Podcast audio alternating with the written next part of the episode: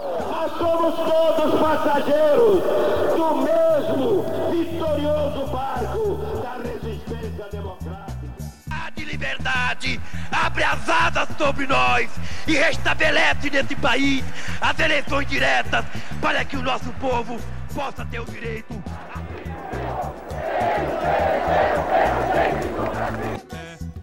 Um grito de liberdade! O documento da liberdade, da dignidade, da democracia, da justiça social do Brasil. Que Deus nos ajude que isto se cumpra. Olá pessoal, aqui é Paulo Ricardo Schier e estamos começando o Café Democrático, nosso podcast sobre direito constitucional e democracia. Ao meu lado, mais uma vez, contamos com a presença dos meus queridos amigos Elo Câmara e Bruno Lorenzeto. Este é o programa número 20 e chegamos a 20 edições do nosso programinha e vamos discutir o tema das fake news em face da liberdade liberdade de expressão. A viagem será longa, mas não temos pressa de chegar ao nosso destino. Pegue seu café, aumente o som e boa audição. Bruno, quer começar introduzindo o tema? Olá, pessoal, tudo bem? Então, eu sugeri a pauta, mas na verdade eu acho que a pauta se impôs, então não teve um, um ânimos na definição da pauta. Na verdade, é tanta coisa que está acontecendo hoje relacionado a, a, essa temática que a gente se sentiu aqui um pouco na obrigação de discutir isso. Né? Então, a gente passou a observar uma série de questões polêmicas relacionadas às fake news. Primeiro, o assim denominado inquérito das fake news, que utiliza do, de uma leitura peculiar aí, bastante criticável do regimento interno do STF para, aí, aí eu cito, né, o Toffoli, revidar em alguma medida os ataques que a corte estava sofrendo, né? Consta lá naquele US 9 do, do Recondo que o, o Toffoli teria dito a gente está só tomando porrada, e também tem uma citação ali dele quanto ao, ao Alexandre de Moraes, né? Olha o, o delegado que eu arranjei, né? Não por acaso tem várias questões relacionadas ao sorteio, a forma de condução desse, desse inquérito, né? Então tem bastante polêmica quanto a isso.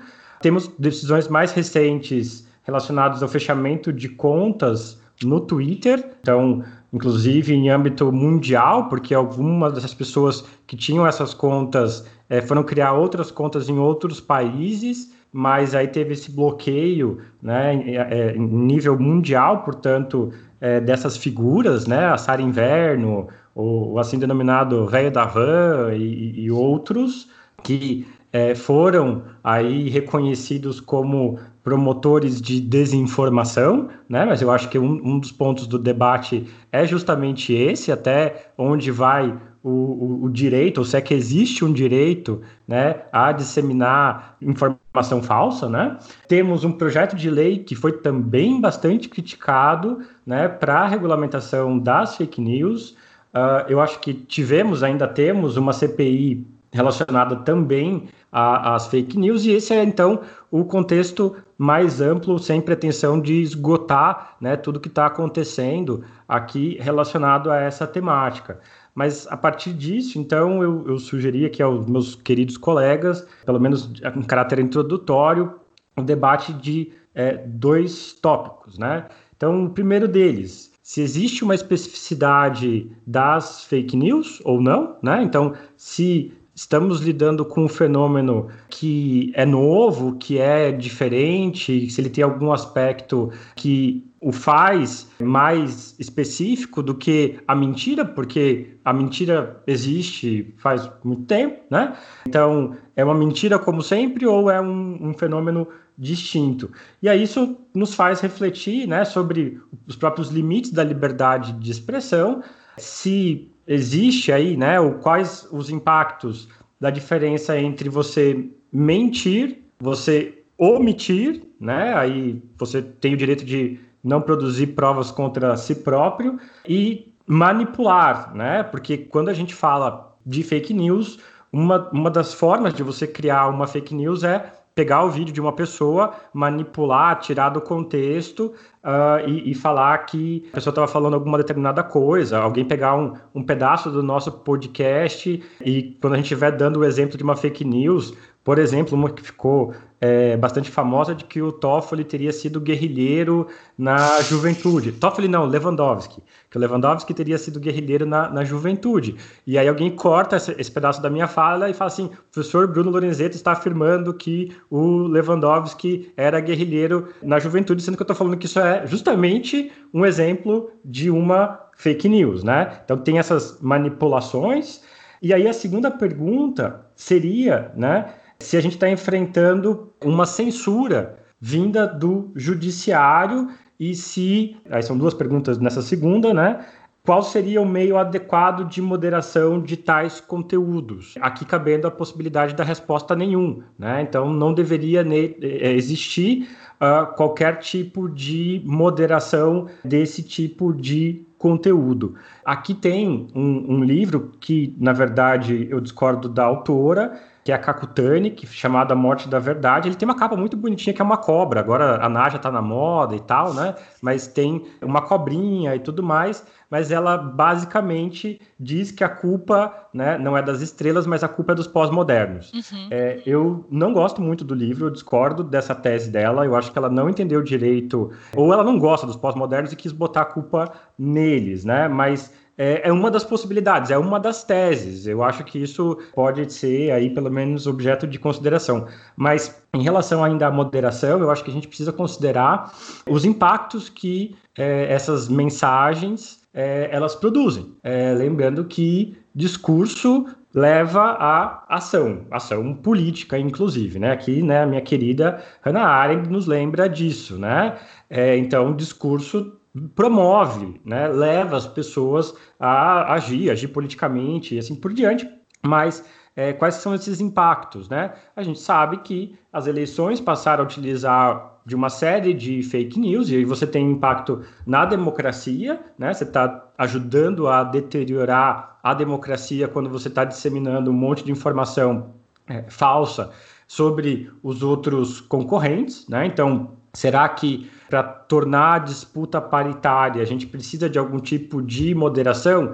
E qual seria o papel do judiciário, já que é ele quem conduz ali as eleições, a gente tem né, TRE, TSE e assim por diante, e também um outro problema mais genérico, que, que os próprios Facebooks da vida reconhecem, as redes sociais reconhecem, que é o reforço de estereótipo. Né? Então, as pessoas em suas bolhas que vão aí reafirmar os preconceitos que elas já possuem e a gente sempre fica pensando aqui naqueles grupos supremacistas que passam a ver várias pessoas com esse mesmo discurso, sei lá, Ku Klux Klan, alguma coisa nesse sentido, né, e que aí vão lá no, no Charlottesville da vida, se organizam justamente, né, com aí uma perspectiva é, odiosa, racista, não muito é, interessante, mas então fica colocada a, a, polêmica. Essa foi a minha sugestão do debate para o dia de hoje.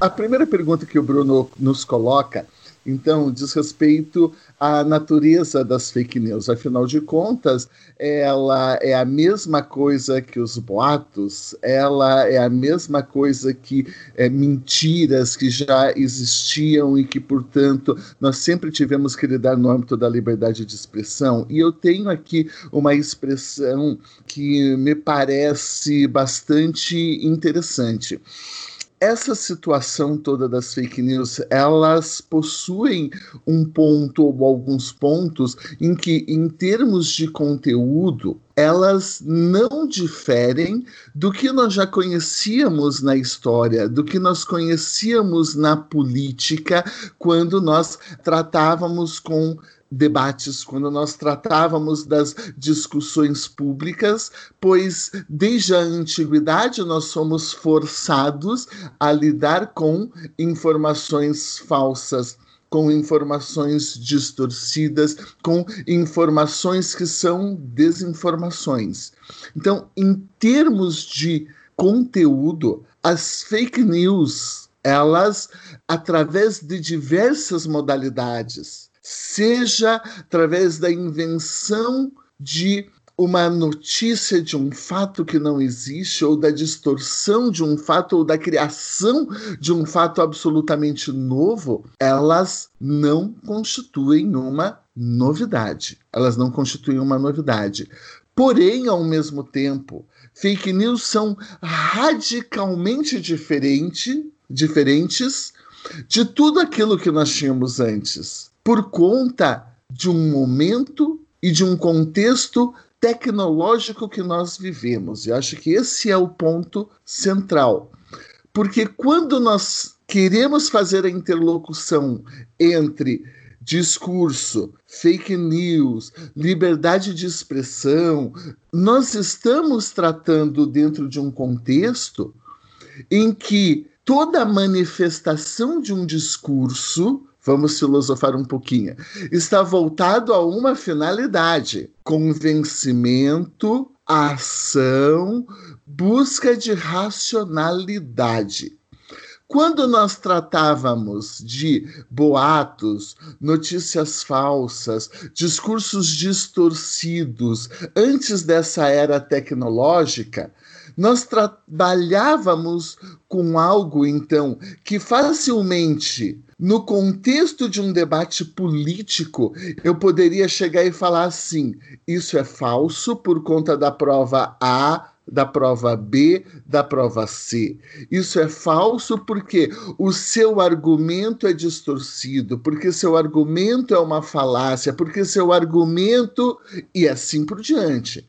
Então, eu tinha condições a partir de um determinado tipo de debate, de desconfigurar o conteúdo daquelas notícias que eram colocadas e, portanto, convencer quem estava proferindo o discurso de que, opa, eu estou errado. Quando nós falamos em fake news, no contexto atual, isso não existe. E a novidade do isso não existe aqui decorre do fato de que essas fake news elas são plantadas normalmente através de páginas e recursos de internet, seja Facebook, seja Twitter e assim por diante, em que elas têm uma fonte da produção do conteúdo, mas a partir do momento em que elas se espalham, o modo da difusão não acontece através de pessoas.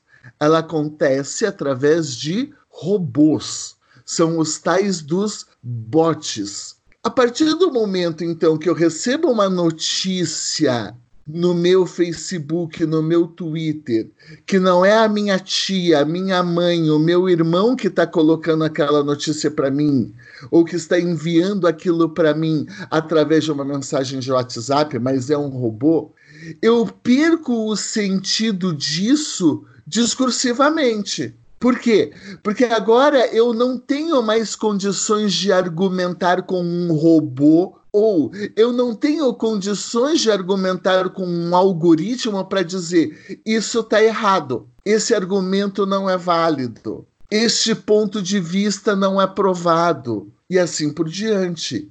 Logo, as fake news, neste contexto em que nós temos notícias falsas que são disseminadas através de WhatsApp para tentar convencer as pessoas a votarem no candidato A, B e C. Nós temos notícias que são distribuídas estrategicamente através de algoritmo para colocar medo para não votar num candidato e votar em outro candidato. Nós temos notícias então, que nós chamamos hoje de fake news, e eu acho que essa é a característica do fake news. Então, que elas não me dão a possibilidade da contra-argumentação racional. Elas perdem esse sentido discursivo do debate, da democracia, da informação, da informação que tende a criar sei lá, consensos, ou que tende a criar acordos em relação às verdades, porque a finalidade aqui da fake news não é possibilitar o que nós chamamos de um debate racional. Então, as fake news elas têm essa característica. Para encerrar, então, essa perspectiva é, é, na resposta da primeira pergunta que o Bruno nos coloca, né?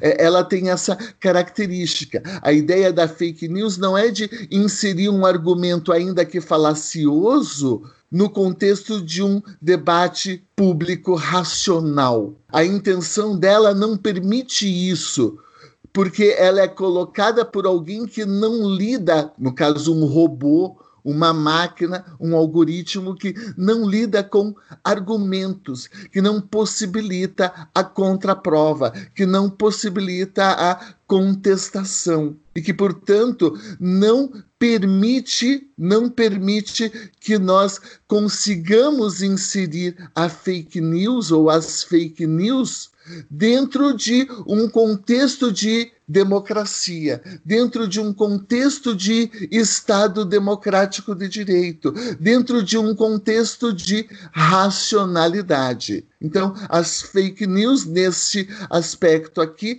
elas são as filhas da irracionalidade. Ora, mas se não fossem robôs, diferentemente, antigamente, a ideia, a ideia de uma mentira, de um boato, não era exatamente convencer as pessoas a votarem no João, na Maria, denegrindo alguém?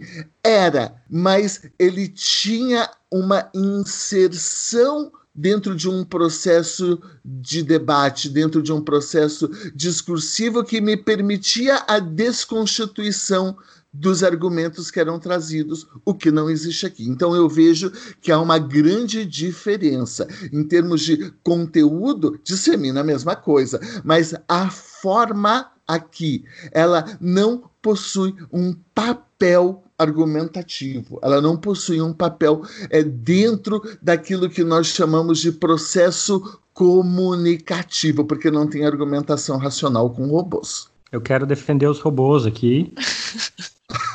Defenda os robôs, Bruno. Eles robôs vão nos dominar. E eu já quero deixar meu lado aqui né, bastante salientado, falando que a culpa não é deles.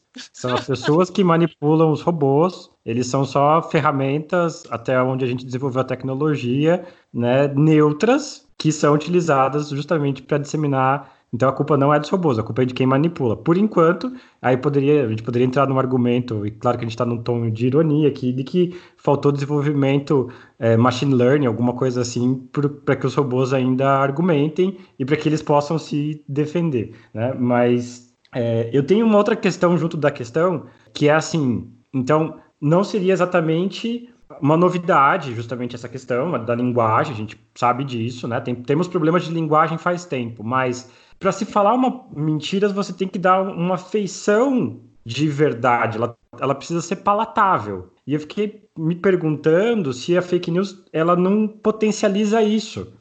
Porque geralmente ela tem alguma dimensão de verossimilhança. Porque para você acreditar na fake news, você não pode construir algo totalmente equivocado. Tirando o pessoal anti-vacina, os terraplanistas, esse povo aí que a gente não precisa perder muito tempo, né? Mas quando eu falo desse caso do Lewandowski, ele é uma pessoa com uma certa idade que viveu na década de 60, 70, então isso faz sentido. É alguém que tem um histórico ligado à esquerda, isso também faz sentido. E aí eles plantam essa desinformação, que ele tinha sido guerrilheiro, alguma besteira nesse sentido. É, isso também é antigo, a criação da mentira é, sempre pressupõe alguma dimensão, não de verdade, mas de verossimilhança para ela se tornar palatável e para ela não ser descartada é, a priori, ou isso também é uma novidade, ou esses meios tecnológicos também potencializam isso, porque quando eu pego um vídeo de uma pessoa falando, eu estou aumentando o, o, o grau, só que eu estou fazendo uma edição no vídeo dessa fala dessa pessoa. Mas eu estou aumentando o grau de, de, de, possibilidade de que aquilo seja uma verdade. O que, que vocês acham? Então, eu, eu não sei se eu concordo com a sua premissa, eu concordo acho que parcialmente só, e eu já me explico. Eu não sei se a gente pode considerar aqui verossimilhança no sentido de algo próximo, algo que faça sentido para todos. Eu acho que verossimilhança aqui tem que ser considerado como se fosse um roteiro, um roteiro cinematográfico. É verossimilhante naquela, naquele contexto. É quando eu assisto Alien. o oitavo passageiro. Não é, não é provável que isso aconteça no mundo real, mas naquele mundo ficcional que é construído, faz sentido que aquilo ocorra. O que, que, eu quero dizer com isso? Se eu leio algumas coisas do tipo que a Coca-Cola utiliza fetos para que se produza, que aparentemente um dos gurus atuais fala isso, se você tem uma noção de realidade, isso não parece plausível.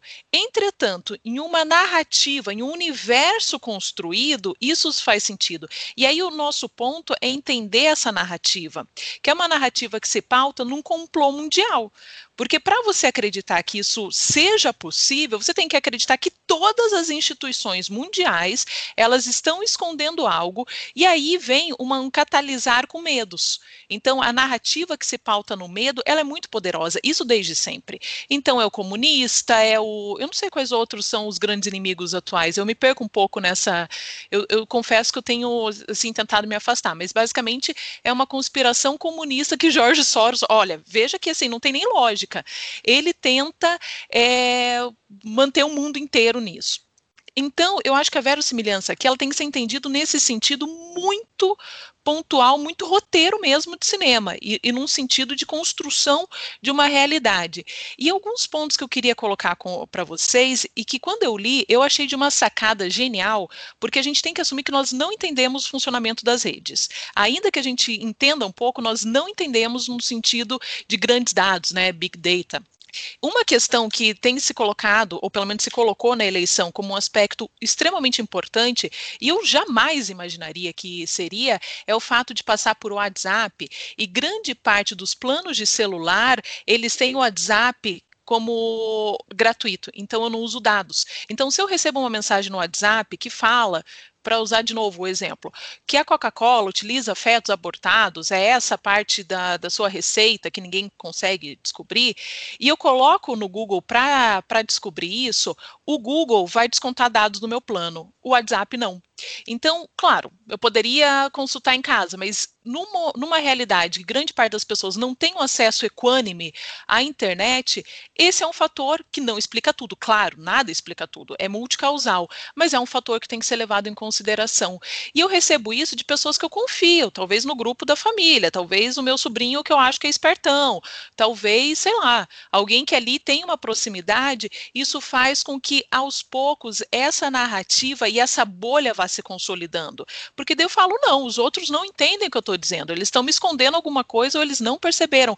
Que é uma coisa próxima que você falou dos terraplanistas. Tem documentário falando sobre terraplanismo e algo que num primeiro momento parece absurdo, e é absurdo do ponto de vista científico, tem toda uma construção social por trás, até em termos de identidade. Então, eu que sou, sou ressentida por vários aspectos, considero privada de, uma, de um acesso maior, as pessoas estão me falando isso e finalmente eu sinto que eu tenho um conhecimento que os outros não têm. Isso, assim, para usar bem errado o termo, mas isso me empodera. Então, é nesse sentido que eu acho que a verossimilhança acontece, mas não porque é parecido com a realidade. Eu acho, e, e, aí, voltando a uma coisa que o Paulo falou, eu concordo, mentiras e boatos na política é mais antigo que a roda. Agora, há uma diferença, há uma diferença notável, seja em termos de propagação, de eh, onde pode ir, né? As redes fornecem isso. Eu posso inventar uma baboseira hoje e, dependendo das minhas redes e dos mecanismos de robôs que eu tiver, isso até o final do dia pode estar no Trend Topics. Talvez, se eu tiver muito muito capital nesse sentido.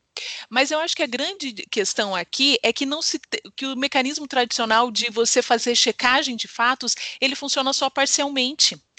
Porque, de novo, constrói uma realidade. Não adianta eu falar, olha, mas aqui está a receita e não tem esse ingrediente. Porque como se pauta numa noção de conspiração, é muito difícil você romper com isso. Concordo com a Ilô.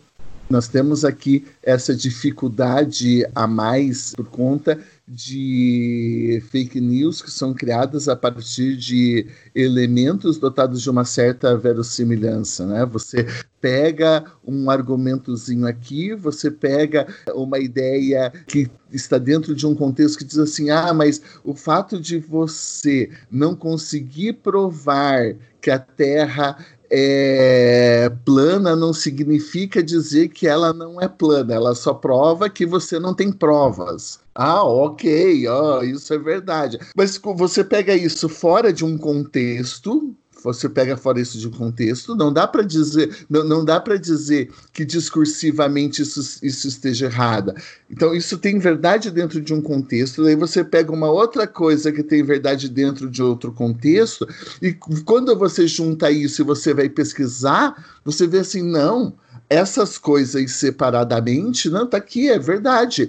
O fulano foi para Cuba, não, é verdade. Ele fez parte do DCE que era comunista. Então, você pega esses elementos da realidade para construir algo que então vai ter, como disse o Bruno, uma verossimilhança e que, portanto, vai ter um potencial de convencimento que é muito grande. Então, nesse aspecto, há efetivamente essa distinção, tem essa novidade, é, essa novidade poderosa. E faço aqui uma observação em relação a uma provocação muito sutil que o Bruno me fez quando ele disse assim: "Ah, mas a gente não argumenta contra as máquinas porque não são as máquinas que produzem o discurso". Não é bem assim. É, existem programas, existem máquinas que produzem discursos e que produzem inclusive redação. Você tá você dá lá um tema, você coloca ali duas ou três palavras-chave e o programa ele é capaz de construir notícias o próprio programa constrói notícias. Ah, mas alguém fez esse programa, sem dúvida nenhuma. Ah, alguém produziu a fake news que está sendo espalhada, que está sendo espalhada através de robôs. Isso é verdade. Alguém produziu esse programa, esse software, esse, os algoritmos e, e essas coisas todas. Em relação a isso, é uma verdade. Mas a grande questão aqui é que, embora alguém tenha produzido, eu não chego no debate até esse sujeito. Quando a minha tia ela fala uma besteira, coitada da minha tia, né? Quando a minha tia fala uma besteira no grupo de fake news, da família, eu consigo falar para minha tia: tia, isso está errado, a lei orçamentária não diz isso, eles não vão poder usar esse recurso todo aqui para, ao invés de comprar máscaras, para doar tudo para Cuba. Não é assim que funciona, não dá para fazer esse tipo de coisa. Então, ó, eu consigo, eu consigo convencer a minha tia, mas eu não consigo nesse discurso chegar em quem produziu isso para tentar desconstituir. Eu não consigo estabelecer o diálogo com a cadeia toda. Enfim, né? Quando eu falei aqui, eu não estava fazendo uma crítica ao robôs não argumentam, né? Mas é, a, a, exatamente a forma, ao modo em que as notícias são colocadas. Não, mas eu acho que essa é uma questão de tempo, mas eu não vou entrar nesse debate, é, mas eu imagino que vão produzir mecanismos que talvez tenha alguma máquina que passe no teste de Turing, que é aquela questão de você não conseguir diferenciar um robô de um ser humano. Mas uh, o, o, o, o, café de hoje não é sobre inteligência artificial. Nossa, é, Blade mas... Runner, né? Cara lá, não é? Ele ficava lá fazendo as entrevistas para ver se o povo piscava, se suava, quantas vezes dilatava a pupila para descobrir se era ou não era um replicante, né? Não, é que eu tenho um, um, novo, uma nova pessoa que eu gosto muito, não gosto de ter heróis, mas o Turing é um cara muito legal. Tem lá o Jogo da Imitação, que é um filme bem bonitinho, também trágico e tudo mais, que fica de recomendação para quem gostar disso.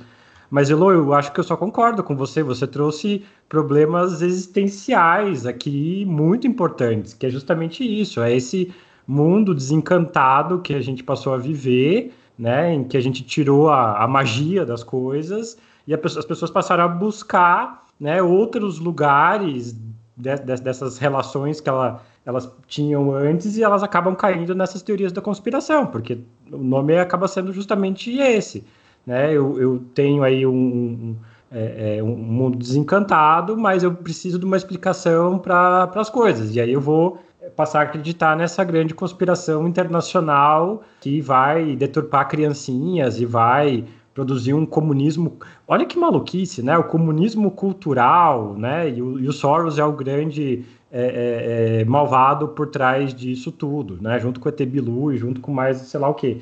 E, e aí tem uma outra questão que está trazendo que é muito importante, especialmente lá para o pessoal do jornalismo, que é a questão da checagem de fatos. Né? É, aí entra mais complexidade para isso tudo que a gente está discutindo, porque tem um livro do Ronan Farrell, né, é, o filho da Mia Farrow, que trata justamente da questão é, desses acordos de confidencialidade que são bastante comuns nos Estados Unidos, em que basicamente tem lá alguém de uma empresa abusa de uma mulher e aí depois desse abuso ele paga uma quantia e tem um acordo de confidencialidade é, o que acontecia? Esse acordo impedia que essas mulheres é, divulgassem que elas estavam sendo abusadas. Isso vai levar depois ao movimento do Me Too e tudo mais, mas ali, nesse livro, o, Ronan é, relata a grande dificuldade dele conseguir falar com essas mulheres, porque elas estavam quebrando esse acordo de confidencialidade,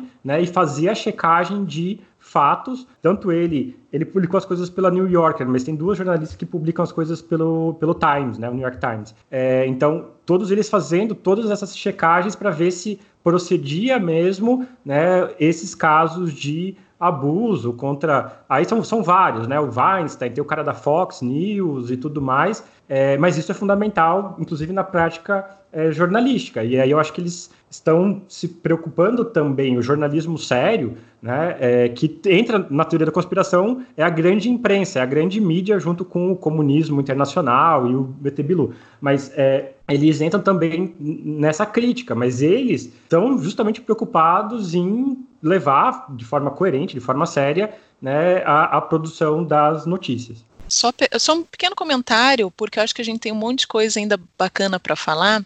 Esse caso do Ronald do Farrell, que ele foi, é, assim, é o pontapé do Me Too, isso me lembrou o seguinte, uma da, dos argumentos do Weinstein, é justamente que tudo era fake news, né? Então a gente tem que tomar muito cuidado com isso também, porque ao mesmo tempo que é um fenômeno que existe, está sendo verificado em diversos campos da tecnologia, do direito, ciência política, sociologia, antropologia, enfim, tem um monte de gente estudando isso, um monte de gente séria, fazendo trabalho assim robusto. Ao mesmo tempo, várias pessoas se acoplaram nisso e aí denúncias estão sendo rebatidas sem argumento, né? Uma espécie de um escudo é, protetor. Fala, não, isso é fake news e para alguns isso aparece como um argumento plausível. Então, quando alguns jornalistas falam, olha, o governo fez gastos, sei lá, aleatórios, não, isso é fake news. Então, é bem interessante como o discurso ele também vai se popularizando e perdendo a, um caráter distintivo mesmo e é usado à torta e à direita. Então, aí a necessidade, reiterando, de usar de maneira bastante consistente, porque ao reconhecer que existe, a gente também corre o risco de flexibilizar o uso da palavra e aí você dá mais argumento para pessoas sem argumento. É, é, o, é o paradoxo discursivo, né? Cada vez que você identifica esse fenômeno, esse fenômeno ele acaba, ele pode ser deturpado e ampliando o próprio fenômeno que se estava utilizando. Enfim, eu falei que hoje eu era meio chacrinha, mas você falou que ia fazer duas perguntas. Quer passar para a segunda ou a gente ainda tem. antes de passar para a segunda, Elô, você trouxe algo também super legal aqui que me fez lembrar justamente a ideia assim de é, do Habermas de que ele constrói uma teoria normativa. A gente precisa sempre lembrar disso, né? Que as pessoas estão em condições é uma condição ideal de fala. Então as pessoas estão em igualdade para comunicar. Mas o que você está falando mostra justamente o inverso, que materialmente as pessoas, dependendo de quem é a pessoa que está falando que é fake news, do poder, do gênero, da raça dessa pessoa, ela vai ter maior ou menor credibilidade a priori, pelo simples fato de pertencer a uma etnia, gênero, etc. Né? É, e isso prova, aí é uma outra discussão, né, a importância da gente buscar né, a igualdade das condições de fala. Né? Então, talvez se possa dizer que nunca vai ser alcançado. Aí você está falando né, que a teoria normativa do, do Habermas é, é um ideal que não, não vai ser é, alcançada. Mas veja que a importância da gente tentar estabelecer essa igualdade me parece é, aqui presente. Né? Mas é só isso. Eu acho que, enfim, a gente poderia passar para a segunda questão, se e ela é espinhosa também, né? De existir ou não aí um meio de moderação desse tipo de discurso. Complicado também, né? igualmente, é, igual, igualmente difícil. E aqui a gente se remonta um pouco ao papel do Estado, e não só ao papel do Estado, mas também a um outro debate em relação à neutralidade ou não dos meios de divulgação, né? Então, afinal de contas, a neutralidade do Facebook, do Twitter, a neutralidade do Instagram, ou se a gente fosse voltar no tempo, a neutralidade da Folha de São Paulo, do Estado de São Paulo, eles são meros divulgadores ou não são é, divulgadores, e é, eu lia uma notícia que apontava um pouco uma certa diferença, porque quando nós falávamos de notícias que circulavam através de jornais, dos meios de comunicação mais tradicionais, nós conseguíamos identificar muitas vezes qual era o perfil desse jornal. Então, ah, eu vou comprar o jornal tal porque o jornal tal é liberal, eu vou comprar o outro jornal porque o jornal tal é conservador, eu vou comprar o jornal Y porque o jornal Y ele é o jornal dos ruralistas ou eventualmente a outra rádio que eu quero ouvir ou não quero ouvir é a rádio dos comunistas ou da esquerdalha e assim por diante. Só que essa feição a gente não consegue consegue enxergar ainda, ela não está muito clara ainda quando nós falamos de esses meios tecnológicos. A gente não sabe se o Facebook é de direita ou de esquerda, se ele é republicano ou democrata, se ele é PT ou é, ou é PSL. A gente não sabe o Twitter, qual é a coloração. Por quê?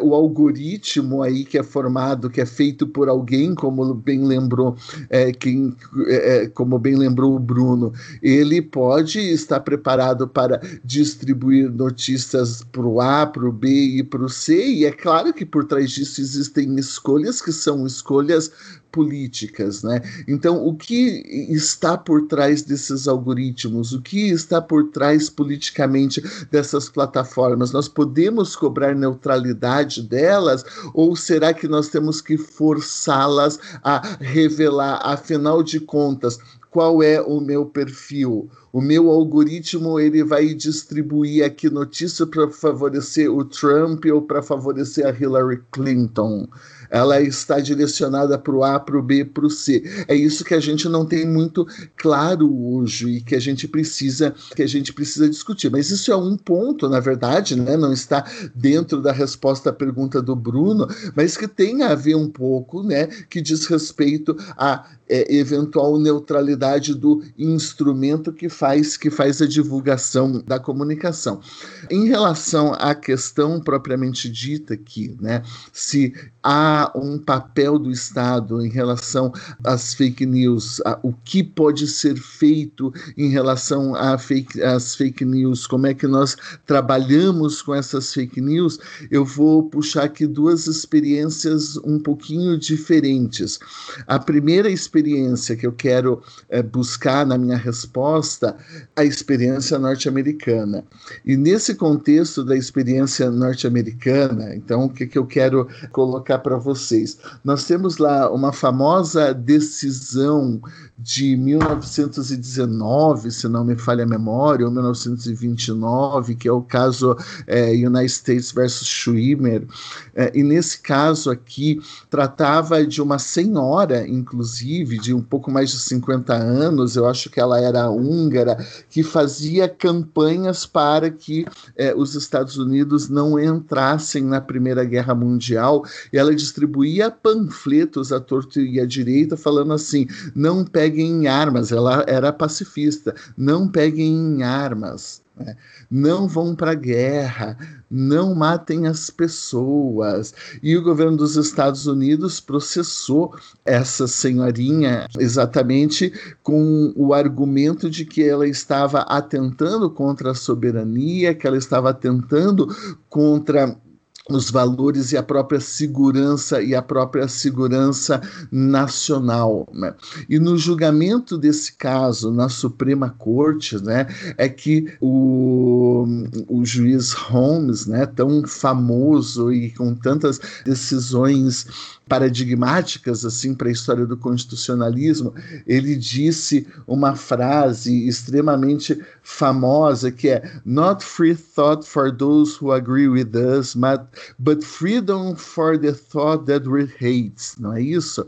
É, a liberdade de expressão é expressão não apenas para aqueles que é, a gente concorda, que concorda com a gente, mas é, a liberdade de expressão para pensar aquilo que a gente odeia, para exprimir aquilo aquilo que a gente odeia. Mas o relevante desse caso que eu quero trazer aqui para responder à pergunta do Bruno não é essa frase famosa, mas é que na decisão ficou assentado o seguinte: ficou assentado o seguinte.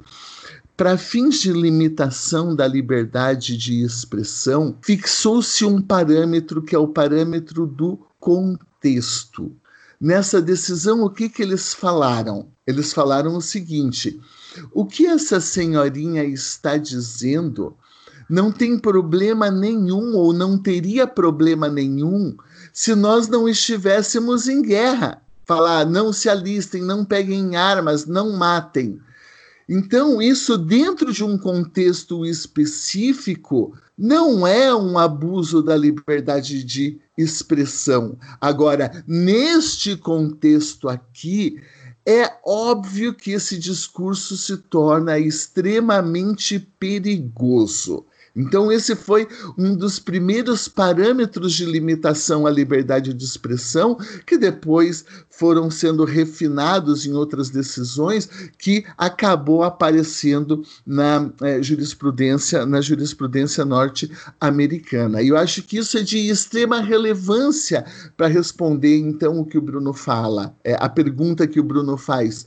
Por quê?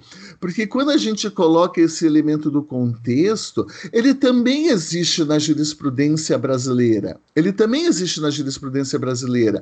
Quando o Supremo Tribunal Federal, no caso Gerald Thomas, ele diz assim: ei, o mostrar a bunda é liberdade de expressão, ainda que de mau gosto, quando uh, realizado dentro de um teatro, de noite, com pessoas maiores de 18 anos, isso é uma coisa. Agora, se ele fosse, se ele ocorresse na rua durante o dia, na presença de crianças, isso seria um crime, mais uma vez, ele está trazendo este elemento contextual. E quando a gente fala então em contexto, o que, que, é importante então a gente gravar? Esse contexto ele exprime coisas muito diferentes. Eu posso falar do contexto onde a fala é produzida, eu posso falar também, como no caso da decisão norte-americana, do contexto histórico.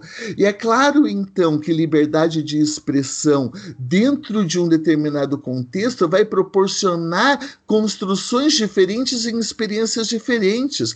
E por isso que liberdade de expressão não é a mesma coisa nos Estados Unidos quando nós temos liberdade de expressão que vem a partir da primeira emenda, quando nós temos liberdade de expressão que vem de um povo que quer lutar contra a coroa britânica, que quer lutar por liberdade religiosa, que quer lutar por autonomia, e nós comparamos isso com a construção, por exemplo, de liberdade de expressão num contexto alemão, em que eles vivenciaram o constitucionalismo de Weimar, em que eles viram a ascensão de Hitler, onde eles tiveram Goebbels, onde eles tiveram, portanto, uma vivência um tanto quanto diferente que conduz a uma percepção em termos de limitação da liberdade de expressão um pouco mais intensa, talvez, do que nos Estados Unidos, a ponto de criminalizar negacionistas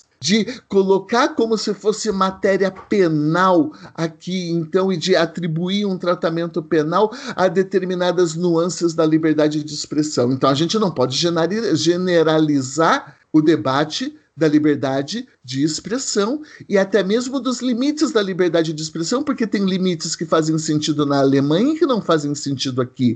Tem limites que fazem sentido nos Estados Unidos e que não fazem sentido aqui. E nessa questão, então, do contexto, nós temos que então considerar o seguinte: nós vivemos um contexto diferenciado. E é claro, então, que eu não posso considerar para essa discussão de limite da liberdade de expressão, afinal de contas, se o Estado tem que entrar mais forte ou tem que entrar menos forte, da mesma forma como nós vemos e com o mesmo parâmetro como nós vemos em relação a essas experiências. Vou citar aqui dois exemplos básicos, né?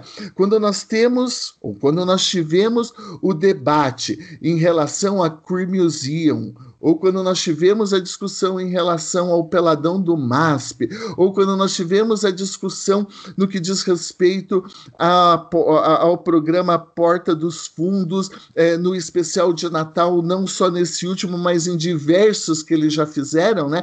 Em que a igreja vem e diz assim: não, isso é abuso da liberdade de expressão. Para, nós estamos falando aqui como é, nós estamos falando aqui de um país em que o catolicismo, historicamente, é, é majoritário e foi majoritário.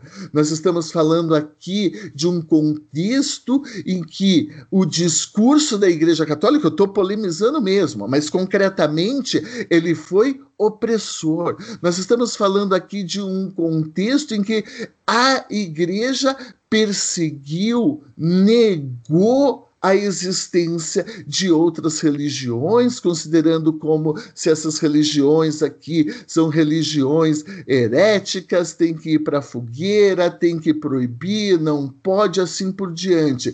Ora, quando eu estou dentro desse contexto especificamente, quando eu estou dentro desse contexto especificamente, é claro que o papel do Estado para proteger o discurso de uma religião que foi perseguida, vamos imaginar as religiões afrodescendentes, que se utilizam eventualmente de uma sátira contra a Igreja Católica, poderosa historicamente por milênios, a gente tem que falar: opa, o Estado tem um papel aqui. O Estado ele não pode limitar essa expressão de uma minoria contra um poderoso.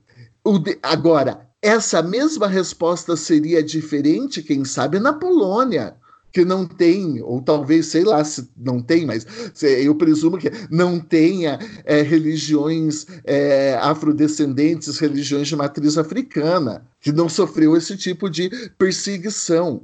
Mesma coisa eu poderia dizer, mesma coisa eu poderia dizer, uma algo é muito diverso aqui em termos de contextos. Se a gente enxergar o que nós tivemos em termos de escravidão no Brasil, da mulher negra, trabalhadora, oprimida, perseguida, sofrida de uma sociedade machista, e isso em relação a outro contexto. O poder do discurso e o papel do Estado em relação a como ele vai limitar, ó, a liberdade de expressão do poderoso é a mesma liberdade de expressão desse que sofreu perseguição durante uma história inteira? É claro que não. E aquele elemento contextual que eu coloquei mostra exatamente isso que o papel de onde entra o Estado para criminalizar, não criminalizar e igualizar a balança por conta da dimensão objetiva dos direitos fundamentais, ele vai ter um papel de dar a mesma voz, a mesma igualdade, a mesma inserção para um discurso, porque o outro já é muito poderoso, porque o outro já é muito poderoso. Opa, então aqui o Estado tem um papel. Então, o que, que isso tem a ver com as fake news, Paulo? Então, vou concluir meu raciocínio. Porque nesse elemento contextual, é nesse elemento contextual que a gente tem que perceber o seguinte: nós vivemos num contexto de expansão de discursos autoritários, de emergência de discursos que querem negar direitos fundamentais, que querem negar a diversidade, que querem negar a pluralidade, que propagam propagam o discurso de ódio, que querem colocar em xeque as próprias instituições e a legitimidade das instituições democráticas. Esse é o contexto que nós estamos discutindo a fake news. E nesse contexto especificamente, agora vou lá e vou fazer menção a outro programa nosso anterior aqui. Podemos pegar a experiência da Alemanha. E lá na experiência da Alemanha, tudo aquilo que nós discutimos num programa anterior em que nós conversávamos sobre democracia militante entra bem na resposta sobre qual é o papel do Estado e o que o Estado tem que fazer, o que pode ser feito exatamente nesse contexto específico. E nesse contexto específico, se nós não tivermos respostas institucionais contra o discurso do ódio, se nós não tivermos respostas institucionais contra fake news, onde nós iremos chegar? Nós iremos chegar lá na Alemanha nazista, nós iremos chegar lá no Estado autoritário, nós iremos chegar lá numa ditadura. Então, é claro que esse contexto impõe a manifestação daquele arsenal todo que o Bruno lembrou é, do, do segundo artigo do Democracia Militante do Carl Levenstein, né? Aquele arranjo institucional, aquela pautazinha do o legislativo precisa criminalizar, Sim, o poder judiciário precisa ser mais rígido. Sim, a gente precisa se utilizar do discurso jurídico como reação. Sim, porque é nesse contexto que faz sentido a democracia militante. Se vocês me perguntarem, Paulo, você falaria isso, sustentaria isso em outro momento? Não. Se nós não estivéssemos num momento de ascensão desses discursos autoritários de direita, desses discursos propagadores de ódio, hate speech, essas coisas todas aí, se nós estivéssemos em outro contexto, eu falaria: podemos ser mais liberais ou podemos ser mais libertários. Se você quer acreditar acreditar no nazismo, acredita, mas a gente não está num momento de ascensão. Você quer proferir algum discurso XYZ? Maravilha, ok. Mas no atual contexto, não. As instituições elas precisam dar respostas fortes elas precisam dar respostas que sejam eficientes para coibirem isso. Por isso que se me pergunta: "Ah, mas é a decisão do ministro que mandou fechar". Ora, o que a democracia militante coloca é exatamente o problema da liberdade de expressão no seu limite mais tênue Fio da navalha. Do barranco para cair no fio da isso, no fio da navalha, né? Por quê? Porque a, é, é, é, a democracia militante ela se manifesta exatamente nesse fio tênue entre o Aqui nós estamos negando a liberdade de expressão para promover a liberdade de expressão, mas que um passinho para cá, puf, é muito fácil virar autoritarismo. Num passinho para cá, puf, é muito fácil você ser pernicioso e permitir que os discursos autoritários acabem com a democracia. Esse balanço é um, esse equilíbrio é um equilíbrio muito complicado, é um equilíbrio muito complicado de se conseguir. Mas se não tiver uma resposta que tenda a desequilibrar para o outro lado, e eu acho que, embora em outro contexto eu falaria essa decisão do Supremo Tribunal Federal é uma lástima, essa decisão do Supremo Tribunal Federal ela atenta contra a liberdade de expressão, nesse contexto específico, eu sou forçado a dizer assim: ó, oh, é nesse momento que nós precisamos que as instituições elas deem uma resposta mais forte. Aqui é uma resposta institucional, apesar de alguns problemas o não estou passando pano para o Supremo, não estou passando pano para os fins justificam os meios. O Bruno, é, juntamente com o Ricardo Pereira, que é um pesquisador lá do Unibrasil, tem um artigo muito legal de crítica sobre esse inquérito das fake news, né? Sobre esse inquérito das fake news, em como ele é muito difícil de ser defendido num contexto de Estado democrático de direito, porque existem diversas ilegalidades no que diz respeito com a sua instauração, diversos desvios e assim por diante. Então, não estou passando pano para isso, mas eu estou falando que é, a gente tem que lançar um olhar diferenciado. E eu jurei que ia falar pouco no podcast de hoje, eu não consegui. Por favor, me salvem. Eu tenho uma outra pergunta que está derivada disso. Na verdade, várias dúvidas. Eu tô nessa vibe da Elo mesmo de, de muitas dúvidas, assim, dúvidas sinceras. Mas é, a primeira questão do contexto e ela se torna desafiadora. Porque quando a gente passa a falar de redes sociais, a gente perde a dimensão geográfica. Potencialmente, você está falando com o mundo todo. Então, é tranquilo enxergar um contexto de é, pré-Primeira Guerra Mundial nos Estados Unidos e um contexto de pós-Segunda Guerra Mundial na Alemanha. E eu concordo com isso e as diferenças culturais e, históricas e que cada um é, vai precisar e os impactos disso dentro do constitucionalismo. Né? Então, é falar algo que é importante, que é a construção do constitucionalismo se faz num contexto e a construção dos direitos fundamentais também se faz dentro né, de uma dimensão é, geopolítica e sofre esses impactos. Mas as redes sociais têm esse potencial de dar justamente essa dimensão global para esse tipo de discurso.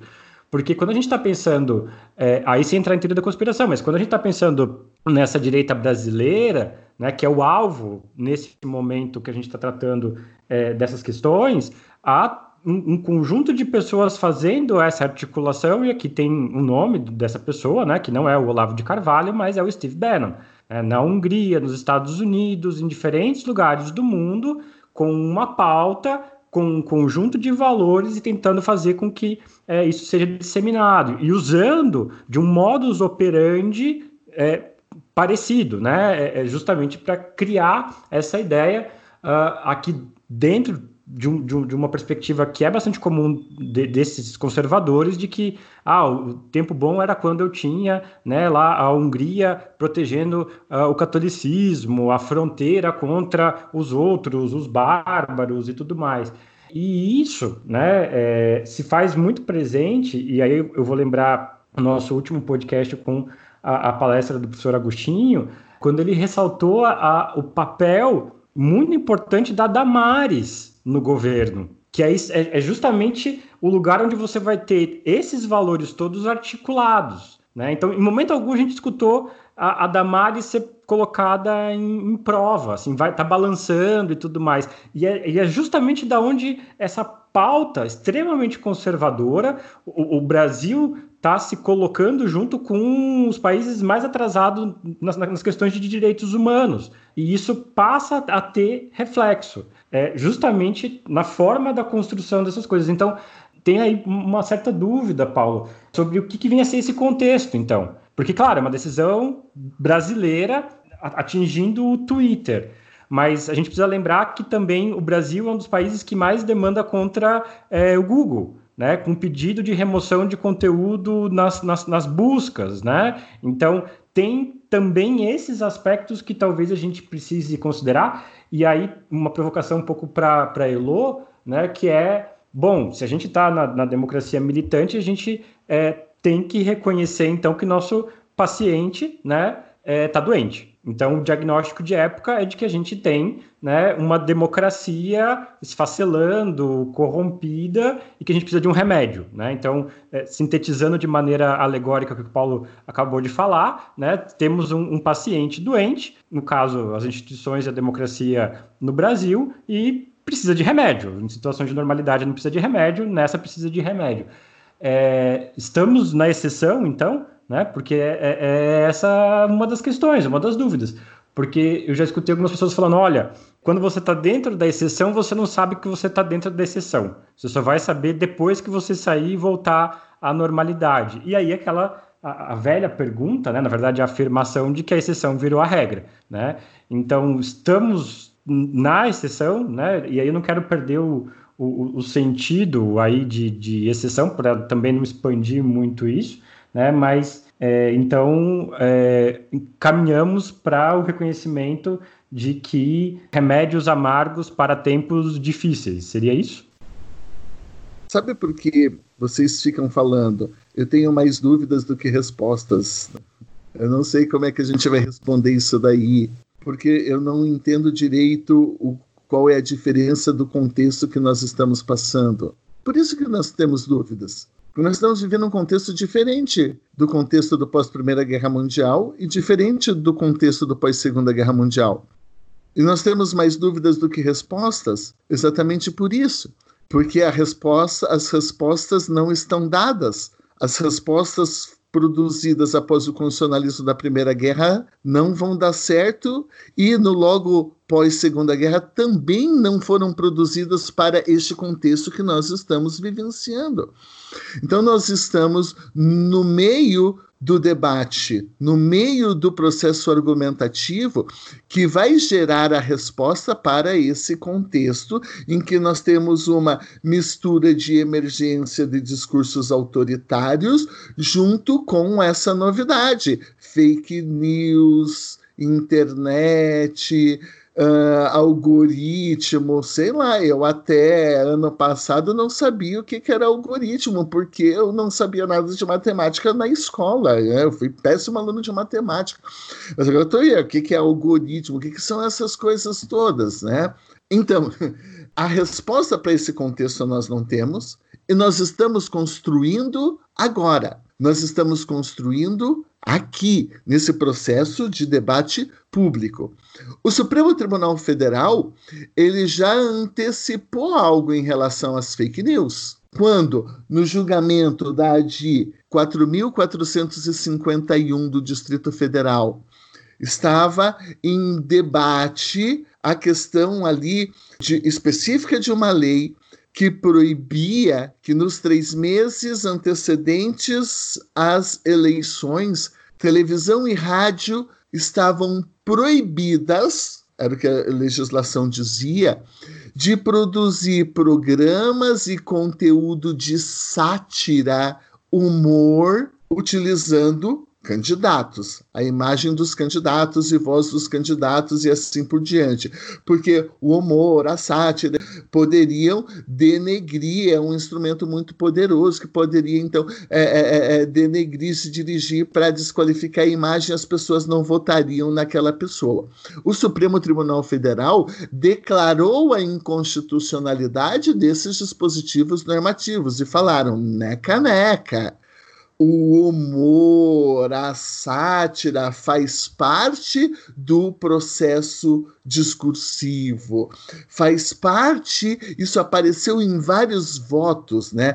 Faz parte da luta contra a opressão. É uma forma legítima de você desconstituir discursos muito poderosos, falando ali, né, mais uma vez lembrando o nosso último programa, o Agostinho, né? Uma das formas mais eficientes para você desconstituir o discurso autoritário é o xiste. É o xiste. O Supremo Tribunal Federal veio nessa linha e falou: não, vai poder sim.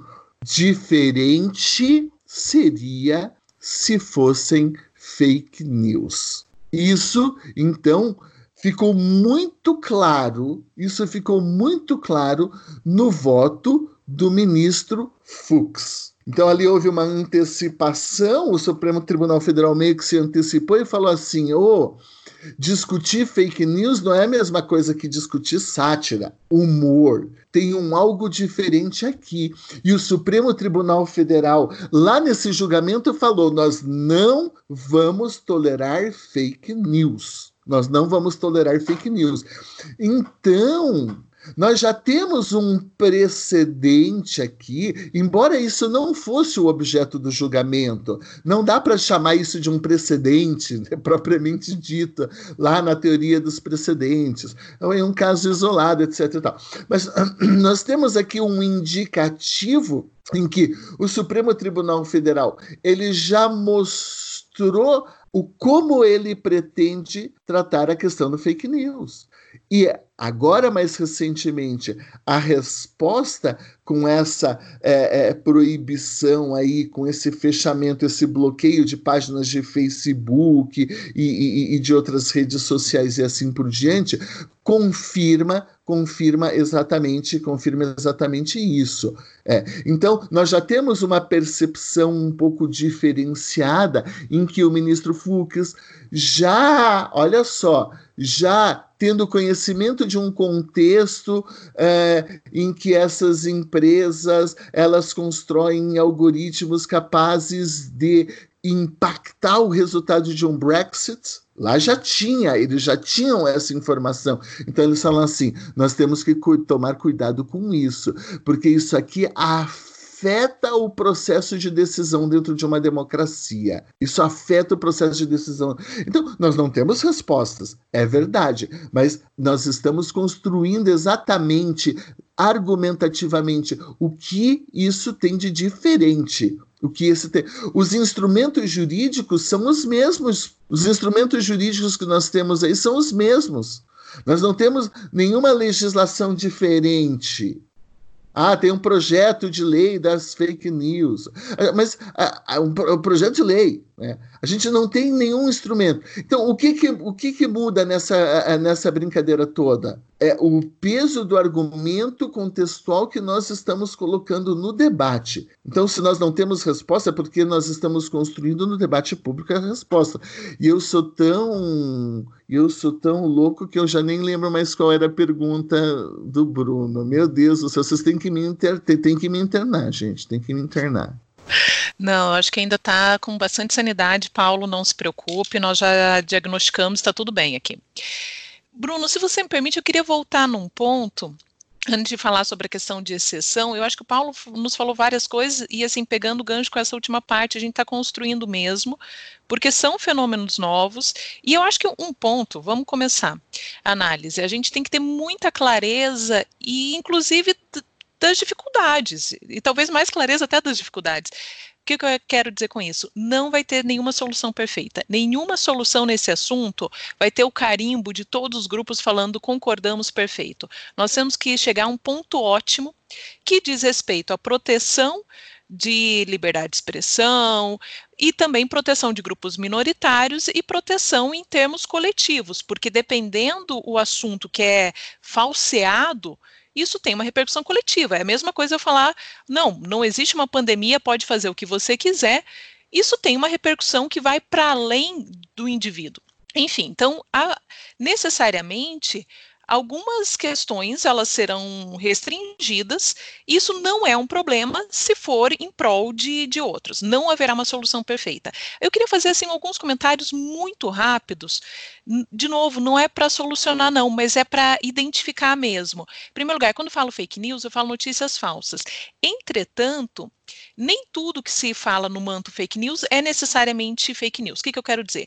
Agora a questão do inquérito. Eu tenho várias dificuldades do ponto de vista técnico mesmo, mas eu não vou entrar nesse ponto. Quero só pensar.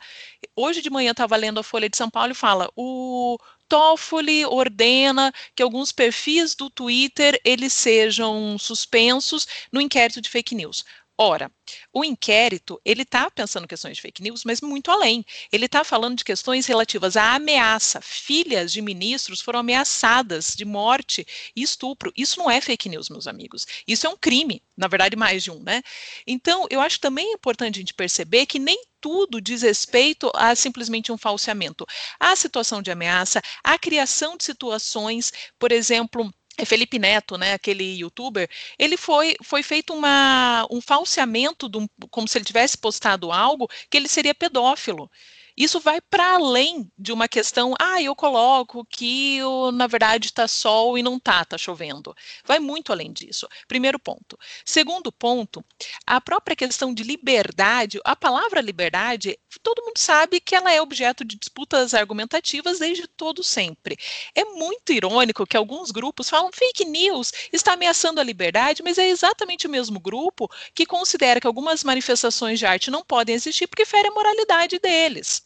Então, acho que esse é um ponto central. Que liberdade a gente está falando? A liberdade do que eu acho e tem que ser? Então, se eu acho que eu posso ameaçar, legal, isso é liberdade. E se eu acho que o outro não pode se manifestar, censurá-lo está ok? Então, decisões coerentes implica a gente levar a sério o que significa liberdade nesse contexto. E um ponto que eu queria chegar, e aí mais diretamente a tua pergunta, quem tem o papel, eu até anotei o termo que você usou, qual que é o meio adequado de moderação de tais conteúdos? Eu estou assumindo aqui, e eu vou assumir como premissa mesmo, que é necessário moderar. Moderar não diz respeito necessariamente a uma questão do mérito, eu concordo ou discordo, mas a, um, a existência de um argumento. O que, que, eu quero dizer com isso? Pode ter um argumento que eu discordo completamente, mas ele é um argumento. É diferente de alguém ameaçar matar minha família. Isso não é um argumento. Então, quais opções nós temos? É o Estado? Se for o Estado administrativamente, através o legislador, mas ainda que ele estabeleça, alguém tem que fazer uma análise caso a caso. É o judiciário? Ou então não é o Estado, e quem que vai fazer isso? As empresas. Não sejamos é, inocentes. Alguém vai moderar isso. Se não, não for o Estado estabelecendo determinados critérios, vai ser grandes empresas monopolistas da tecnologia. E elas já fazem isso. Porque existe, e para o bom e para o mal, a propósito, existem várias queixas de transmissões no YouTube que tinham uma temática mais crítica, mas que não tinha nenhuma questão de de violência, de ameaça, nada, que caíram porque e sem motivo explicado. Isso é interessante também, porque os algoritmos eles não são abertos. É uma caixa fechada que a gente não sabe o que aconteceu. Eu mesma havia uma transmissão de um grupo que eu coordeno que era, e eu vou até explicar o contexto para vocês não acharem que eu estava passando coisas que não podia. Era um debate sobre o livro do Jorge Amado, e que estava falando sobre questões de doenças e uma perspectiva de necropolítica. E estava a gente conversando sobre isso simplesmente caiu no meio da transmissão e nós não sabemos por quê, nós não sabemos se houve denúncia, se, se feriu alguma, algum item, o que, que aconteceu. Então, as empresas já fazem isso, só que elas fazem de maneira fechada, porque eu não tenho nenhum elemento para saber por que, que uma transmissão caiu democraticamente isso está ok? Está ok que possa o Facebook, o Instagram, o Twitter, o YouTube tirar um post sem me falar o motivo? Porque alguns nós sabemos, quando tem aquelas imagens grotescas de violência tal, ok, concordo integralmente que eles têm que tirar mesmo. Mas e, e no debate? Qual que é o critério? Então, me parece que um ponto central, o Estado tem que assumir sim, tem que assumir um papel, porque se não assumir vai ficar nas empresas que não são controláveis. E as empresas, nós sabemos, elas têm o objetivo de gerar engajamento e muitas vezes esse engajamento, muitas vezes, na verdade, estou sendo bem otimista. Normalmente, engajamento ele vem de polêmicas. Tem algumas matérias mostrando como o YouTube incentiva alguns vídeos conspiracionistas, porque aí tem aquele mecanismo que termina um vídeo e vai passando para o outro, né? E quanto mais tempo você ficar assistindo aquilo, mais dinheiro a empresa está recebendo, porque ela recebe por via de patrocínios. Então, quanto mais você ficar engajado, mais a empresa ganha. Agora está falando políticas globais de checagem de fatos, mas quanto tempo vai durar e para quais assuntos vão durar? Então, parece que o Estado tem que assumir sim um papel.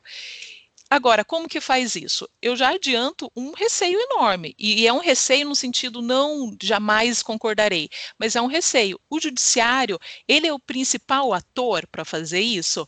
É no caso individual? Me parece que não pode ser, por vários motivos. Porque o judiciário já se mostrou em outras situações fazendo triagens morais, o que é muito preocupante, faz de maneira individualista, ou seja, falta uma coerência, uma linha que, que abranger outras situações, e porque quando chega no judiciário, lamento dizer, a situação já meio que extrapolou, já, já passou do, de uma situação controlável. Então, ok, se não é o judiciário o principal meio, embora isso possa não excluir completamente, qual, qual a alternativa? Me parece que alguma que tem que ter algum grupo com a sociedade civil, inclusive. Então, a gente tira essa, essa questão só estatal. Alguma comissão com com representantes da sociedade civil que, inclusive, possam entender mais de tecnologia e de outras preocupações. Eu acho que a pluralidade aqui é o principal caminho. Então, quando fala uma questão estatal, não quer dizer que vai ser um burocrata, como existia em alguns países, que ele reconta a história, né? Que ele apaga as pinturas ou as fotos que tem alguém que não é indicado. Não é isso. A gente tem que, quando fala estatal, é pensar no sentido de pluralidade, porque se não for isso, meus amigos, vai ser algoritmos ou algumas pessoas que são pagas por empresas e que eu não sei muito bem qual é o critério, porque eles são abertos, elásticos o suficiente para abranger várias situações, mas que isso tem um prejuízo democrático. Então, os nossos desafios, eles são gigantescos. E se num contexto mais simples, que era questão de livros, revistas, a gente já tinha debates muito importantes sobre liberdade de expressão, imagina no, no contexto que a gente está agora. Então, eu acho que soluções simplistas são aquelas que a gente já tem que afastar de antemão, porque o caso não é simples. Então a gente tem que pensar a complexidade mesmo. Pode acontecer censura? Pode. Bom, então como que a gente barra? Quais as barreiras de contenção que a gente cria para evitar? Ah, mas evita, mas pode acontecer. Pode, mas como que a gente vai construindo mecanismos para tentar tornar esse equilíbrio tão difícil algo possível? Eu acho que é o desafio agora dos juristas, dos, de quem cria políticas públicas e da sociedade civil que precisa se engajar. Nós precisamos engajar. Eu estou louca para tentar fazer algum curso, sei lá se existe, para entender melhor algoritmos, porque me parece que grande parte daquilo que nós lemos, recebemos de informação, está atrelado a isso que é o incontrolável. E a gente tem que ter algum mecanismo de controle. Mas, enfim, jogando algumas questões daquilo que eu tenho lido, e, e o, o Bruno está mostrando um livro sobre as, as máquinas de, de é, math destruction, né, de destruição de matemática. Eu li sobre isso, ela mostrando como é perigoso nos Estados Unidos, como usa algoritmos às vezes para calcular pena, como dependendo onde você mora, o bairro, a cor da tua pele, isso muda completamente. A gente tem que assumir esse nosso papel, porque hoje transparência não está só, é importante a propósito, mas não está só a publicação dos gastos do governo, mas como público e privado, as grandes empresas também tomam decisões. E eu acho que a gente tem que assumir isso, porque outras pessoas não vão tomar todas as decisões. A gente tem que ter um papel ativo. Mas é são assim algumas das inquietações que eu, que eu tenho sentido, quase como um analfabetismo tecnológico e o que, que isso nos implica, né? O que isso nos leva, uma incapacidade talvez de compreender uma parte importante do mundo eu queria fazer duas derivações rapidésimas aqui. Uma primeira derivação é o seguinte: uh, a gente tem que tomar muito cuidado quando a gente discute a diferença entre censura, o que é proibido, versus restrições e limitações de direitos fundamentais. Não é toda restrição de direito fundamental, no caso a liberdade de expressão, então, não é toda restrição, toda atividade de limitação à manifestação da liberdade de expressão que nós vamos enquadrar como censura.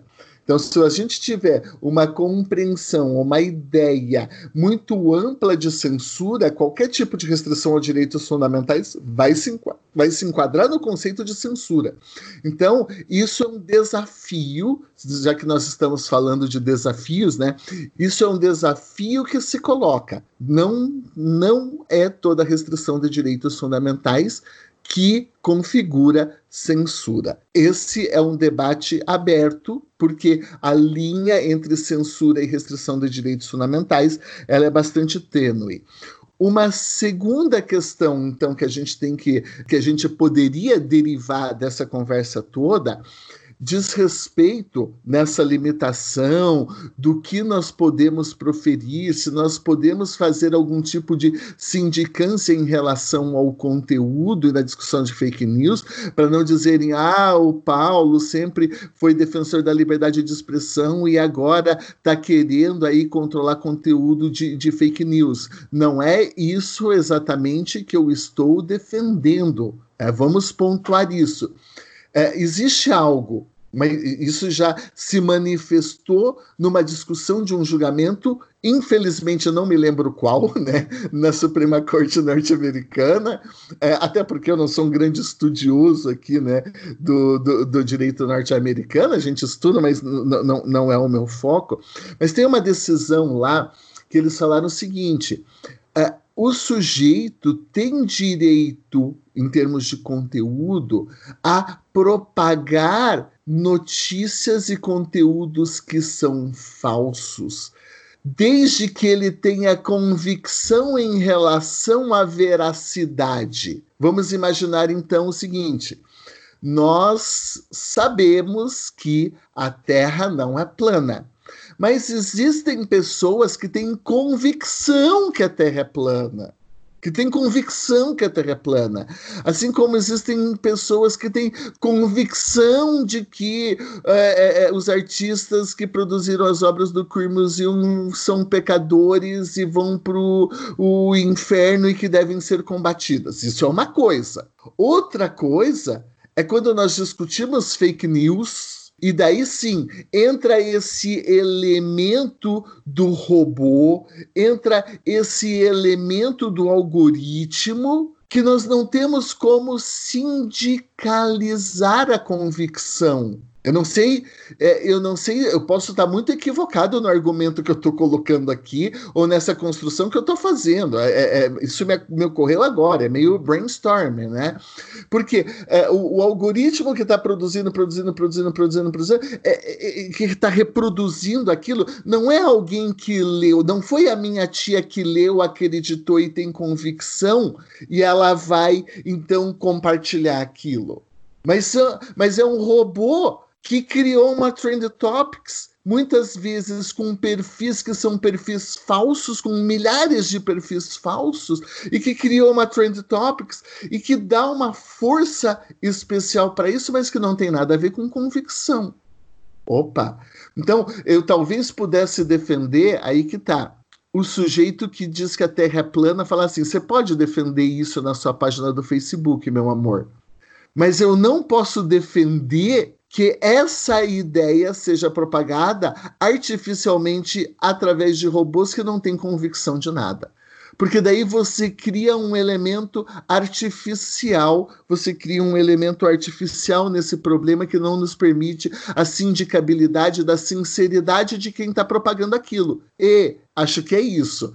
Eu não sei se eu me expressei direito e também não sei se eu estou correto nisso que eu estou falando. Por isso que eu falei é que é uma, de, é uma derivação. Fico aí, vocês podem, por favor, podem me destruir nisso que eu disse aqui, né? Porque eu não, é, é eu não sei se eu, tô, se eu tô correto aqui. Foi meio brainstorming mesmo. É Olha, eu não Nesse... sei se tá, mas para mim fez sentido. Nesse sentido, a, a impossibilidade de uso de robô, eu faria até como uma consequência da impossibilidade de uma é, manifestação anônima, né? Que isso já está na Constituição to, podem, todos podem se manifestar, mas você tem que dizer quem você é minimamente para que tenha a possibilidade, o que você chamou de sindicalizar, é, caso haja alguma responsabilidade. Então, para mim fez sentido o controle dos robôs e como isso, eu acho que na parte eleitoral isso é uma questão talvez mais pacífica, né? Porque pode ter um alcance maior. Então, na legislação eleitoral, parece que isso tem um, um ponto mais fechado. Mas eu acho que daria para a gente utilizar sim.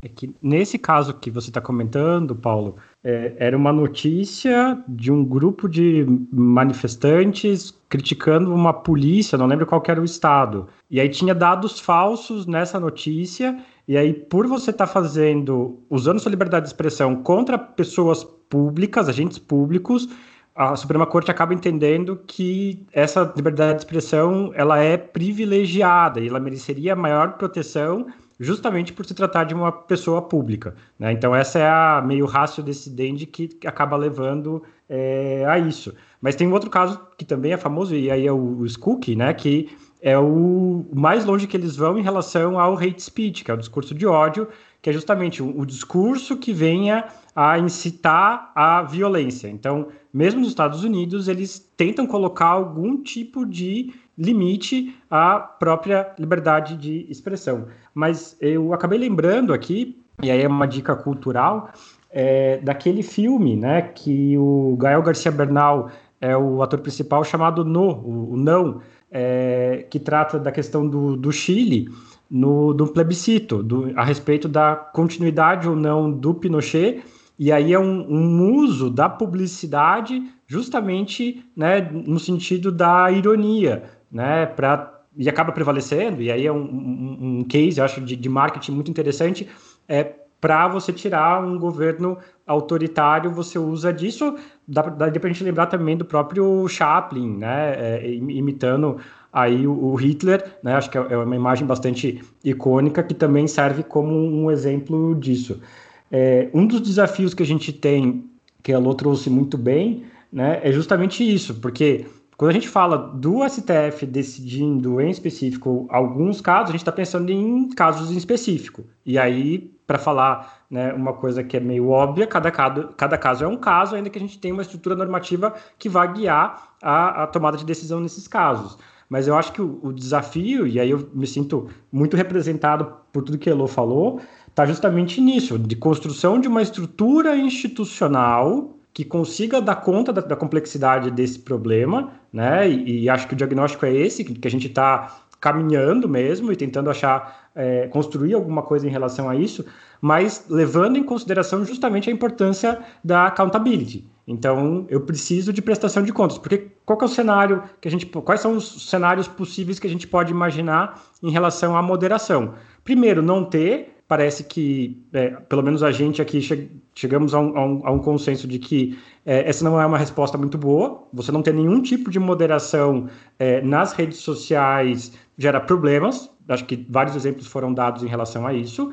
Um segundo, é, que também vai ter problemas, deixar na mão dessas empresas, né? então, no plano privado, com controle interno, mão invisível, sei lá, né? mas as empresas, é, essas grandes empresas, né? É, controlando internamente, elas precisariam criar valores, elas precisariam ter algum mecanismo para fazer esse tipo de moderação, mas a gente tem dúvidas sobre justamente esse aspecto, como é que elas vão prestar contas é, do que elas estão fazendo. Às vezes isso esbarra em interesses é, privados da, da, das próprias empresas sobre questão de, de códigos, né, de, de, algoritmos que elas produzem é, e, e, entregar isso na mão do Estado. Isso pode ser utilizado para diversas finalidades e tudo mais, né? E aí uma terceira perspectiva que é, é pela qual tenho mais simpatia, que é a estatal, mas não uma estatal é, aí stalinista, né? Não é censura. Acho que a fala do Paulo é bem feliz em relação a, a isso, lembrando que né, a censura ela, ela atinge o núcleo duro do, do direito, direito fundamental à liberdade de expressão, é, porque é um, um, uma, uma, restrição né, é, é anterior. Você impede a veiculação do discurso. O que a gente está lidando aqui é, é o que? Você tem a liberdade para se manifestar, para fazer manifestação artística, o discurso político e assim por diante, mas dependendo daquilo que você fala e do que você faz, tem consequências derivadas disso. Né? Então é um mundo adulto que a gente está lidando. Né? É, as pessoas respondem pelas consequências da, das falas, dos discursos que elas venham a produzir, mas então, uma dimensão estatal democrática, né? Então, com a participação das pessoas é, na construção disso.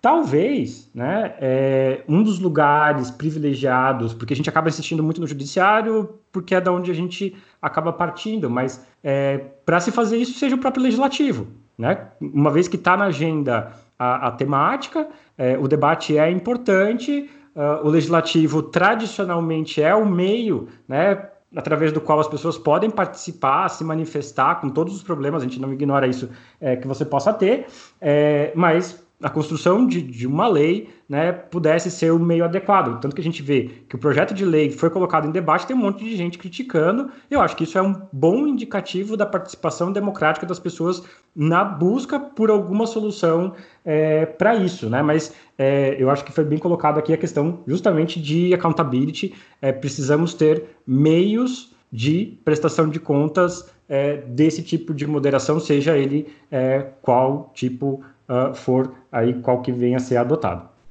O Bruno, o Ingo Sarlet e o Daniel Sarmento, em textos diferentes, eles defendem nesse debate da censura que a regra na Constituição Federal de 1988 é que os problemas derivados da liberdade de expressão você resolve a posteriori.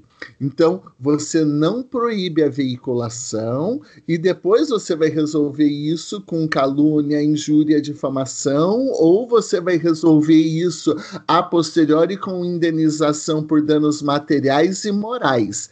Essa é a grande regra colocada pela Constituição se você fizer uma leitura sistemática. E por isso que a censura que vai impedir que um conteúdo seja veiculado, que vai, portanto, retirar eventualmente um livro de circulação ou uma página do ar, digamos assim, deve ser excepcionalíssima. Deve ser excepcionalíssima.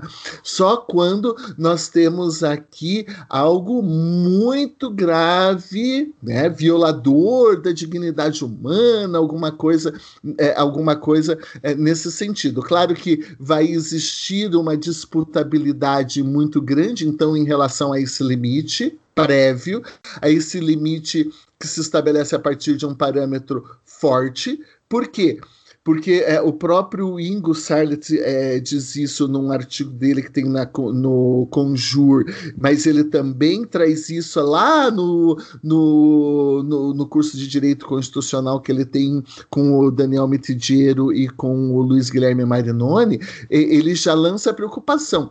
Esse limite prévio, se ele for a dignidade humana, ele também pode ser problemático, porque a gente tem uma compreensão muito expansiva de dignidade humana no Brasil. Então, isso pode se colocar aqui como um grande problema nessa questão aqui da regra da excepcionalidade ser um tanto quanto ser um tanto quanto aberta, né? Mas isso é um parâmetro aí que pode eventualmente orientar e iluminar esse nosso debate, essa nossa discussão.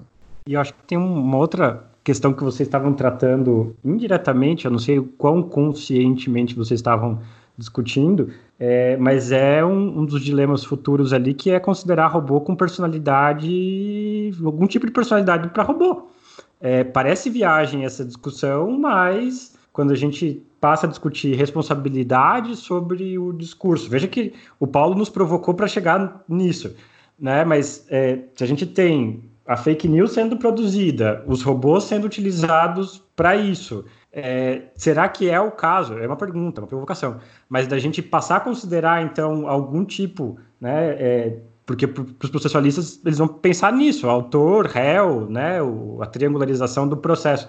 Quando o, o, o, o, meu réu é um robô, como é que eu vou fazer né, para considerar isso? Ou eu vou responsabilizar alguém que esteja coordenando o robô, sendo que a dificuldade é justamente de achar né, quem são as pessoas é, por trás justamente do disparo em massa dessas notícias. E aí a gente volta né, para o começo da discussão toda, que é esses 200, esses empresários que se acharam aí donos do Brasil, né, e eu acho isso bem questionável, né, é, é, porque eles não prestam contas e eles continuam aí tendo seu poder, né, ad infinito, uh, mas achando que não, vamos é, ajudar o presidente, vamos pagar a conta do Lavo de Carvalho, né? E aí o Lavo de Carvalho chama eles de burro, que é mais engraçado ainda, né? É, o cara da van é um idiota, né? E, e ah, vamos ajudar ele a pagar as contas dele, não sei o quê. Enfim, é, mas é uma questão aí é, no sentido de se os robôs poderiam é, ter personalidade, ou como é que a gente colocaria uh, juridicamente o papel deles nessa história toda. Bruno, eu não sei a resposta disso, mas eu vou te dizer o seguinte: eu li num artigo, agora eu não me lembro quando e nem quem escreveu. Essas coisas a gente que lê um monte, e de repente a gente não sabe. Eu li em algum lugar, em algum autor, e às vezes as pessoas dizem assim: Ô Elô, você leu todos esses livros que está aí atrás de você, né? E às vezes a gente não leu tudo, mas às vezes mas a gente já também leu tanta coisa que muitas ideias nós não sabemos de onde que elas vêm, né? É, mas eu li num artigo, tenho convicção de que foi é, em alguma coluna do J é, em que é, o autor dizia o seguinte: a gente tem que separar o debate sobre a liberdade de expressão e os limites da liberdade de expressão em aspectos substanciais e aspectos procedimentais.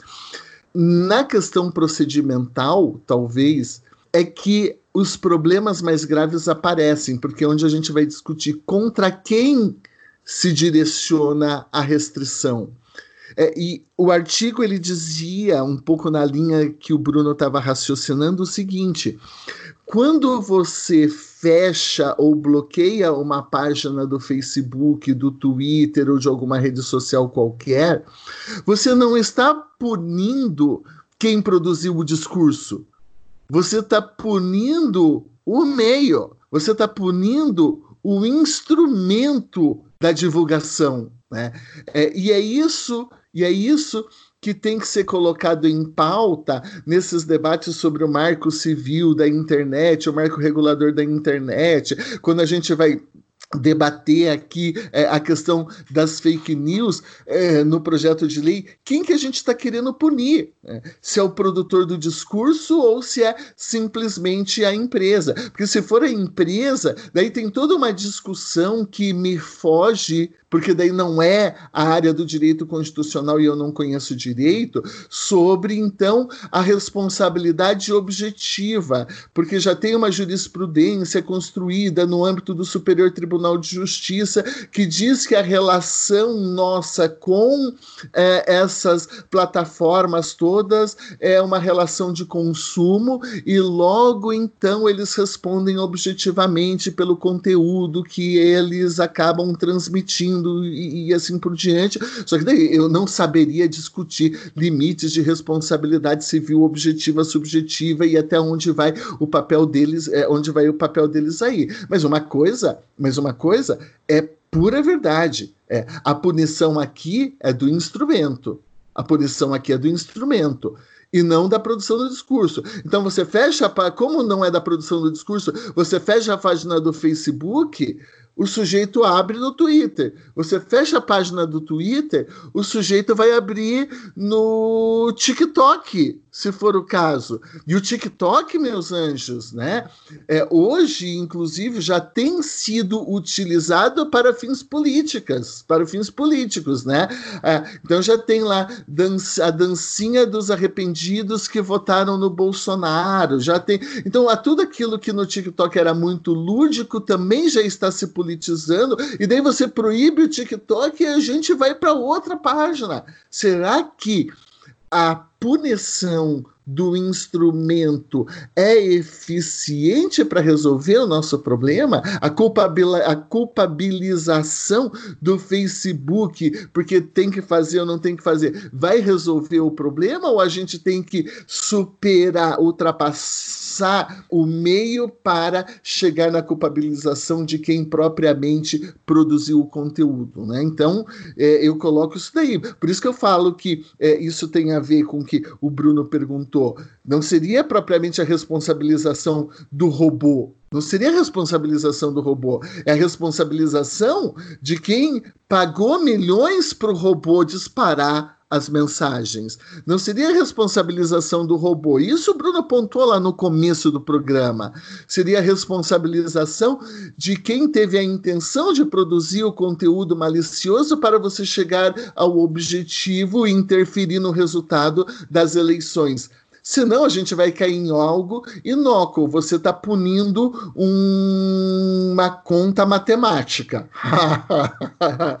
quem diria isso? Quem, quem, quem diria? Isso daí só seria possível, acho que o, Bruno, que o Bruno deixou claro, a partir do momento em que nós chegarmos numa sociedade em que a Skynet, né, é, efetivamente venha dominar o mundo. Para quem não é nerd suficiente, a Skynet é do Terminator, né, que acaba, as máquinas acabam dominando dominando o planeta, dentre tantas distopias que nós temos na, litera, na literatura e no, e, e no, cinema, é uma delas. Né? Então, que as maquininhas começaram a pensar sozinhas e se revoltaram contra os homens e escravizam os homens. Sei lá, Matrix também tem isso e tantos outros é, é, é, mundos distópicos. Mas ainda não estamos aí. Então, a gente tem que superar a culpabilização, talvez, aí do meio para chegar no produtor do conteúdo, do disparador do conteúdo. Eu só quero deixar registrado que eu espero que a gente não precise fazer um programa num curto espaço de tempo sobre a responsabilidade das máquinas, porque aí vai ser sinal que elas estão nos oprimindo.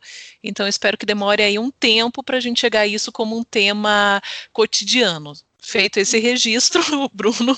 É, eu achei o caso aqui, Paulo, é o New York Times versus Sullivan de 1964, que é justamente o caso do policial, né, até onde ele pode processar por é, difamação. Eu só vou acrescentar mais um elemento aqui, porque eu já dei alguma lida sobre esse debate e ele vai bem longe, mas é a questão do VPN. Então, você pode utilizar como uma barreira para se proteger. Veja como isso tudo é, é, tem, tem sempre dois lados. Porque você pode usar essas VPNs para se proteger de governos autoritários, para você não ser perseguido e para você, por exemplo, falar: ó, oh, é fake news aqui de que no país X não teve Covid. Né? Uma amiga minha falou: ah, o país tal não teve Covid. Eu falei: olha, esse país tal que você gosta é, não é democrático o suficiente para a gente ter certeza de que, de fato, eles não têm. Né?